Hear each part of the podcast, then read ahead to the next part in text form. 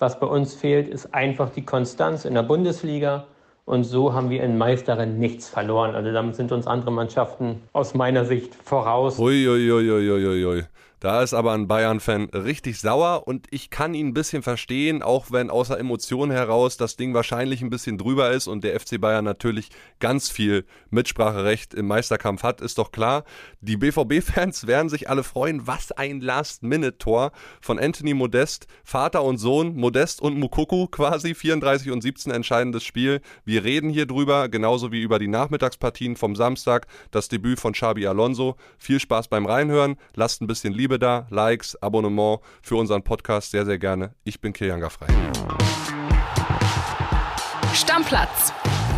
Dein täglicher Fußballstart in den Tag. Hallo Stammplatzfreunde, da sind wir nach einem grandiosen Klassikerabend, der hinten raus richtig grandios geworden ist. André, grüß dich erstmal. Grüß dich, ja genau ich würde sagen, vielleicht nicht das hochklassigste Spiel zwischen den beiden Mannschaften, aber spannend auf jeden Fall und dramatisches Ende, ja. Bis in die allerletzte Sekunde, vier Minuten Nachspielzeit und dann äh, Meier hinten raus aus dem BVB-Tor, gefühlt wie im Football, haben sich den Ball da hin und her gespielt. Die Bayern sind überhaupt nicht mehr rausgekommen und dann kriegt Schlotterbeck nochmal den Ball und spielt den eigentlich ja hoch über Neuer, äh, so von Pfosten zu Pfosten gefühlt und dann kommt Toni Modest. Tja, der vorher noch eine richtige Fahrkarte geschossen hat, also ein Riesending. Macht dann das Tor. Wir haben ja Leute gehabt, die waren live dabei. Wollen wir die mal zu Wort kommen lassen? Ja, ich würde mal anfangen mit dem BVB-Reporter, aber ich glaube, äh, Sebastian Kohlsberger, der hätte in der 75. oder 74. Minute auch nicht mehr gedacht, dass der BVB da nochmal so zurückkommt. Hören wir rein.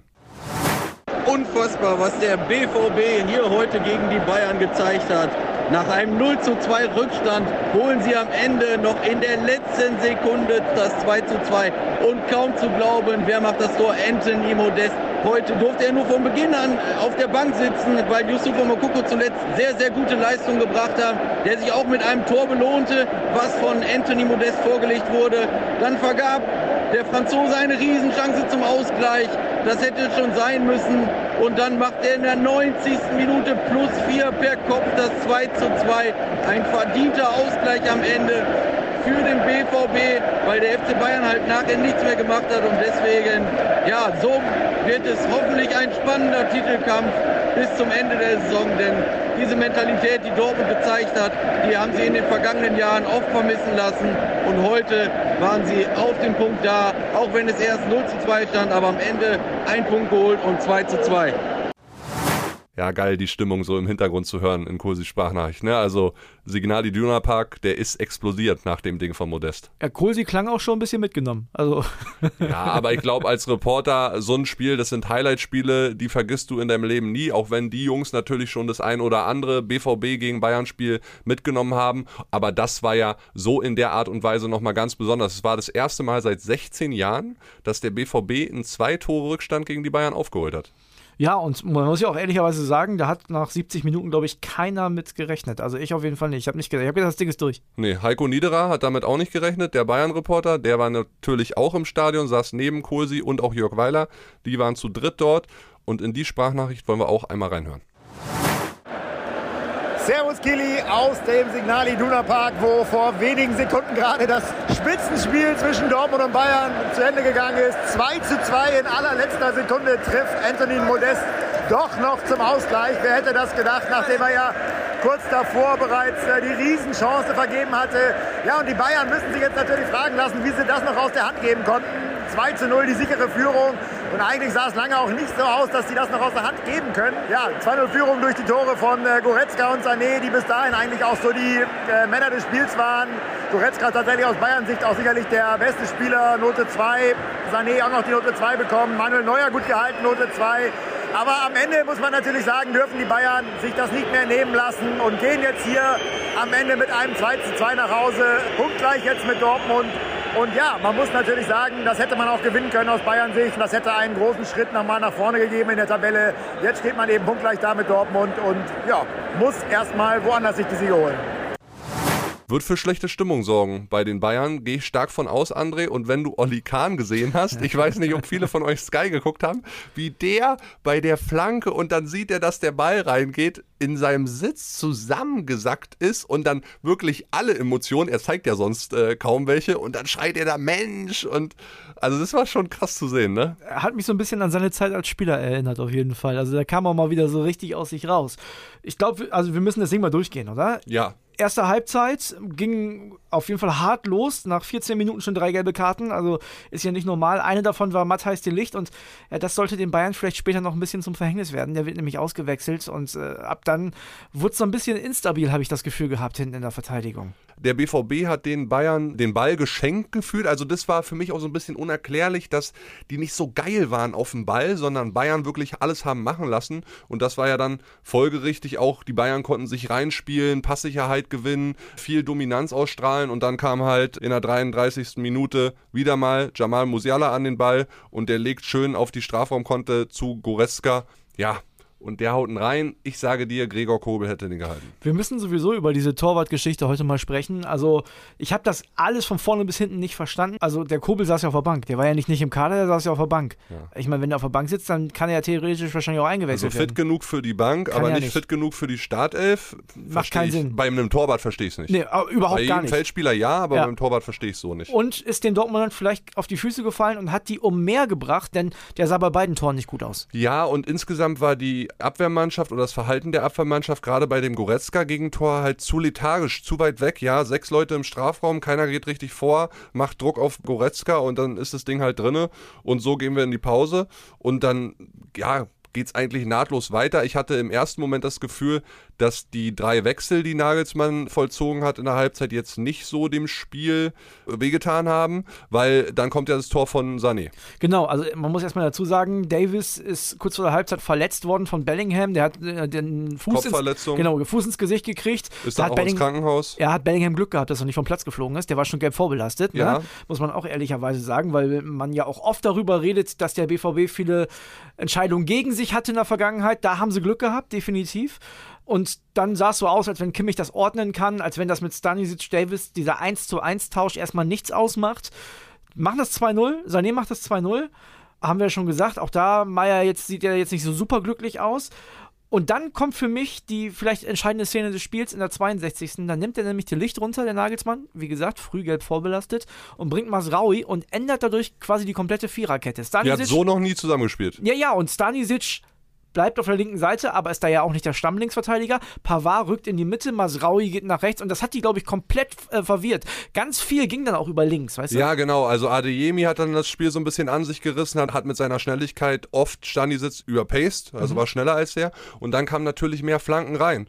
Und dann für mich so der Gamechanger dann auch noch die Hereinnahme von Anthony Modest weil dann standen quasi, Wolf Fuß hat es nach dem Spiel gesagt, Vater und Sohn auf dem Platz. äh, Anthony Modest 34, Yusufa Mokoko 17 und Toni Modest leitet dann den Anschlusstreffer von Mokoko ein. Ja, der vorbereitet, hat er gut gemacht. Hat ja. er gut gemacht. Gut den Ball festgemacht, schön nochmal zurückfallen lassen, ja, Upamecano abgeschüttelt genau. und dann überlegt in die Mitte und Mokoko macht das Ding.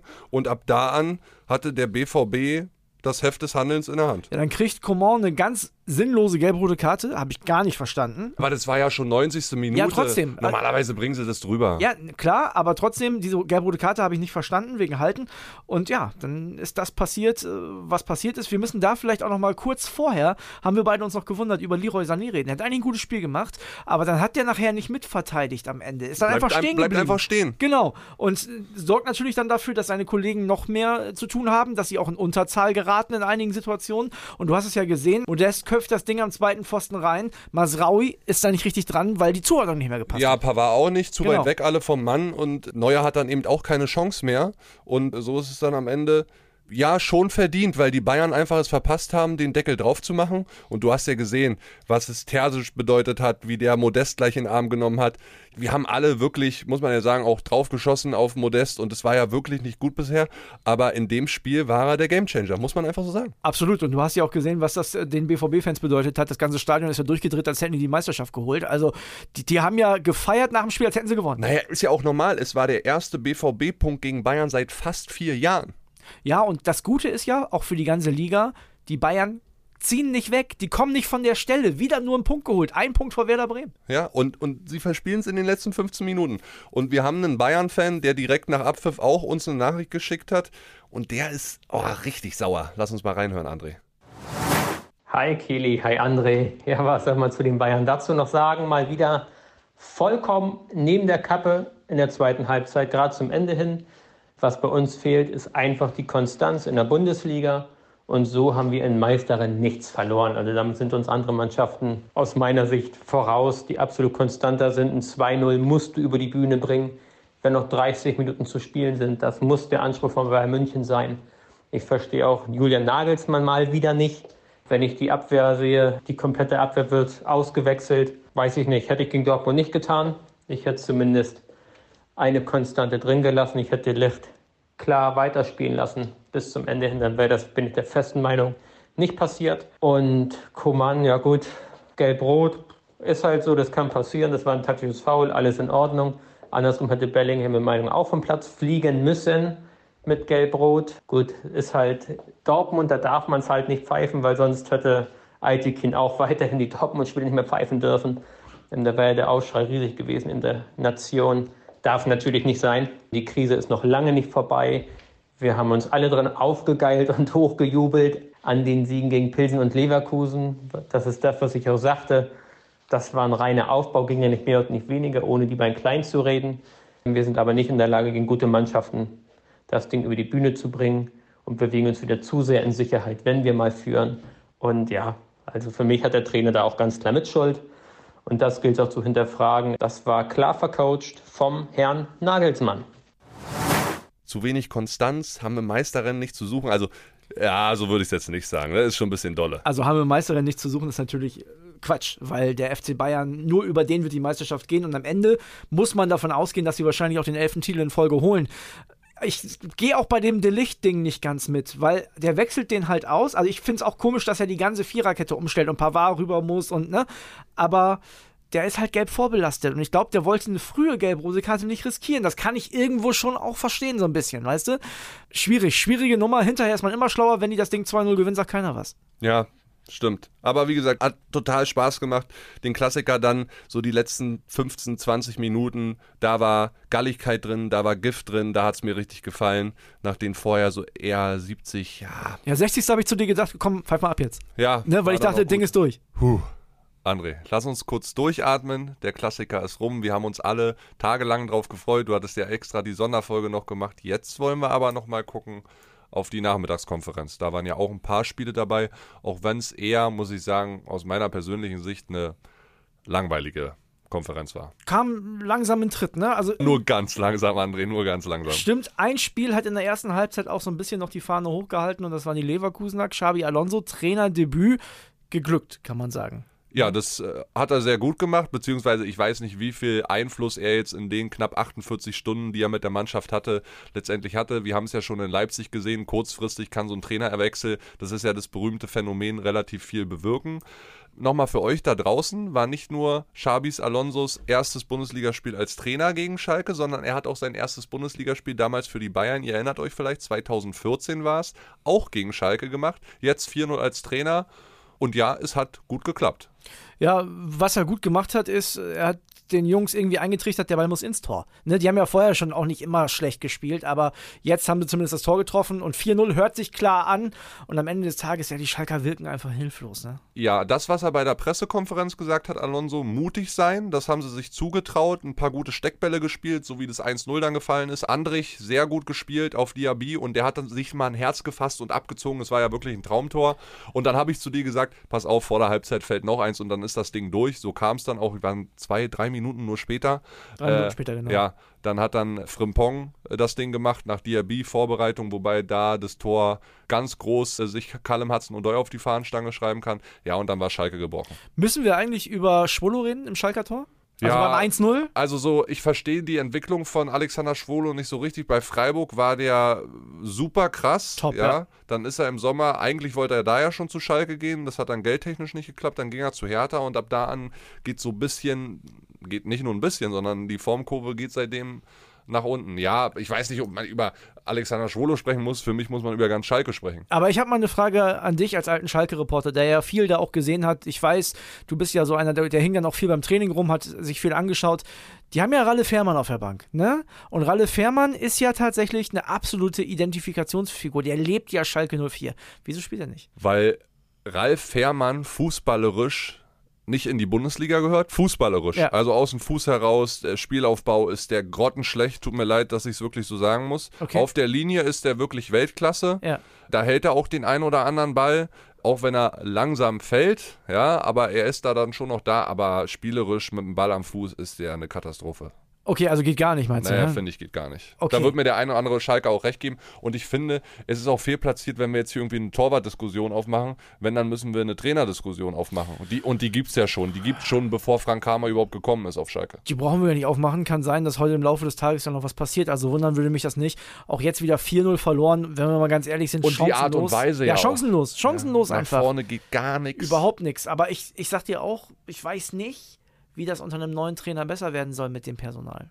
Ja, und wer macht es dann vor allen Dingen? Ja, müssen wir gucken. Lasst uns die Entwicklung auf Schalke die nächsten Tage nochmal genauer auseinandernehmen. Da haben wir noch ein bisschen Zeit für. Lass uns weitermachen. Bochum gegen Frankfurt. Frankfurt nach Bochum angereist als das Team, was die letzten fünf Spiele in der Bundesliga die besten Werte hatte, also punktetechnisch das beste Team der Liga aus den letzten fünf Spielen und dann gehen die da 3-0 unter. Bochum feiert den ersten Saisonsieg. No Hasebe, no Party. Ne? Die Dreierkette muss Bestand halten, sonst läuft das nicht bei Eintracht Wahnsinn, Frankfurt. was du gesagt hast. Ohne die Dreierkette funktioniert es nicht. Ne? Nee, und hat auch wieder nicht geklappt. Wobei, also das möchte ich an erster Stelle mal sagen. Bochum kriegt hier so oft auf den Deckel, auch von mir. Ne? mein wirklich aus tiefstem Herzen herzlichsten Glückwunsch an alle VfL-Fans. Ich weiß, wie sich das anfühlt, wenn die eigene Mannschaft nicht so oft gewinnt. Und das war ein Befreiungsschlag. Und die sind auch mittendrin. Ja, sie sind dran. Ja. Also es sind zwei, drei, vier Punkte auf dann 16, 17, 15, 14. Genau. Das geht. Leverkusen wird da jetzt rausmarschieren, da glaube ich fest dran. Ja, denke ich auch. Und ansonsten, was mir aufgefallen ist, vor dem 1-0, was fällt, geht Trapp auf Tuta zu. Die rascheln so ein bisschen aneinander. Tuta schubst ihn weg. Danach folgt die Versöhnung. Und dann gleich die Ecke. Tuta mit dem Kopf nicht so da. Und genau den Zweikampf, den entscheidenden verliert er und Hoffmann knallt ihn rein. Ja, also so richtig Kahn Kufu hat sich Trapp da nicht getraut, aber ging schon so ein bisschen in die Richtung. Der war irgendwie sauer, hat man schon gemerkt, ja, ne? Muss man mal aufdröseln, was da genau passiert ist. Vielleicht drehen sie drüber. Und es ist genau das, was ich gesagt habe. Niemand möchte die, Bo die Mannschaft sein, die gegen den VfL Bochum verliert zuerst. Und Eintracht Frankfurt hat es jetzt gemacht. Du ja, vor allen Dingen so, also da, die haben so gut gespielt gegen Tottenham. Und dann fahren die nach Bochum, klar, auch ein bisschen durchrotiert und so weiter. Ja, und Systemumstellung, unterschätzt ja. das nicht. Ne? Unterschätzt ja. das nicht, die waren sehr erfolgreich mit der Dreierkette. Ja, auf jeden Fall, also so richtig traurig war ich jetzt auch nicht, weil Werder Bremen bleibt vor Eintracht Frankfurt. Also, ne, wir können ja jeden Platz gebrauchen. Wollen wir weitermachen? Ja.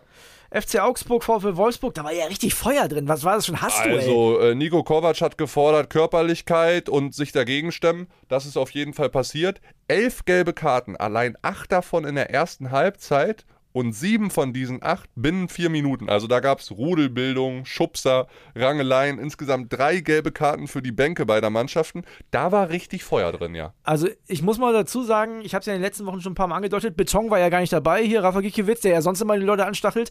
Die Pferdekuss, er konnte nicht. Ja, die Augsburger sind eine ekelhafte Mannschaft. Im ja. positiven Sinne, wenn man Augsburg-Fan ist. Und das Stadion ist da ja auch ordentlich mitgegangen. Bei ja. jeder Aktion, die der Schiri gepfiffen hat gegen die, vermeintlich gegen die, waren die da fuchsteufelswild. Erinnert erinnert mich an die Kreisliga, ne? Da läuft das auch oft so, dass wenn man so ein, paar, ja, so ein paar eingefleischte Heimfans hat, dann ist es auch manchmal unangenehm, da auswärts anzutreten. Ruppig, ekelhaft schön. Ja, aber 1-1, Punkt mitgenommen und für Nico Kovac ist das nach wie vor viel, viel, viel, viel zu wenig. Ja, der ich kann mein, froh sein, dass er letzte Woche gegen Stuttgart gewonnen hat. Das, genau, das will ihn jetzt nicht den Job kosten, aber ey, neun Punkte nach neun Spielen, 9 zu 15 Tore, was ist denn das für eine Bilanz für den ja, VfL Wolfsburg? mit dem Anspruch für den VfL Wolfsburg ist es auf jeden Fall zu wenig. So, wir haben noch was und zwar haben wir noch die Partie Mainz gegen Leipzig und da haben wir ja auch lange gedacht, Mensch, die Leipziger kommen schon wieder nicht aus dem Quark. Erste Halbzeit war.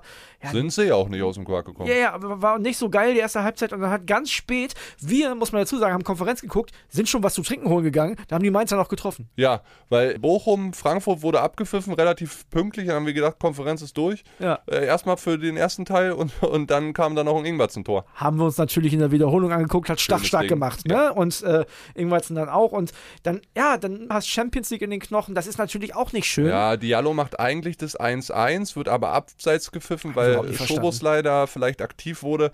Ja, komische Situation. Diallo war auf jeden Fall nicht im Abseits. Nee. Kann man drüber diskutieren. Und dann kam, naja, die Leipziger Torversicherung. Christopher Nkunku. Richtiger Neuner mit dem Kopf. Ja, hat er gut gemacht. Ja, hochgeschraubt. Äh, sieben der 14 Saisontore der Leipziger hat Christopher Nkunku gemacht, Mister 50 Prozent. Am Ende ist aber auch so ein 1-1 für Leipzig zu wenig. Wir gucken nochmal auf die Tabelle. Leipzig, auch momentan nur Zehnter, neun Spiele, nur zwölf Punkte. Das kann nicht der Anspruch von Rasenballsport Leipzig sein. Na, auf jeden Fall ist es auch nicht. Und dann musst du auch in Mainz gewinnen. Da muss da mehr, gewinnen. Es muss mehr Konstanz reinkommen bei Leipzig, ja. wenn die da oben mitwischen wollen. Wollen wir noch auf die Sonntagsspiele gucken, Kili? Ja, ganz kurz noch. Nicht, dass wir sonst so ausubern werden mit unserer Folge. Wir haben drei Spiele aufgrund der Europapokalwoche.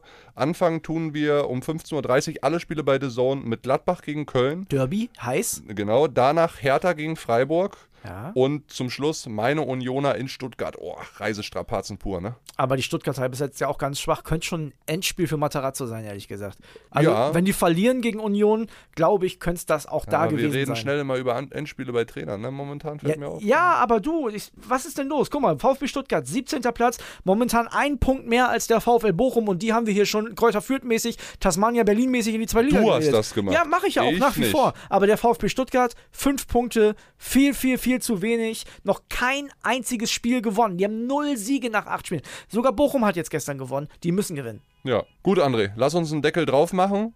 Ich würde sagen, wir verabschieden uns für heute und wir hören uns natürlich Montag wieder. Gibt es nochmal die Analyse mit allen Sonntagsspielen und so weiter. Gucken wir mal, was auf den Trainerpositionen Schalke, VfB Stuttgart dann so passiert ist. Machen wir. Alles klar. Deckel drauf. Bis dann. Ciao, ciao. Ciao, Leute. Stammplatz Dein täglicher Fußballstart in den Tag.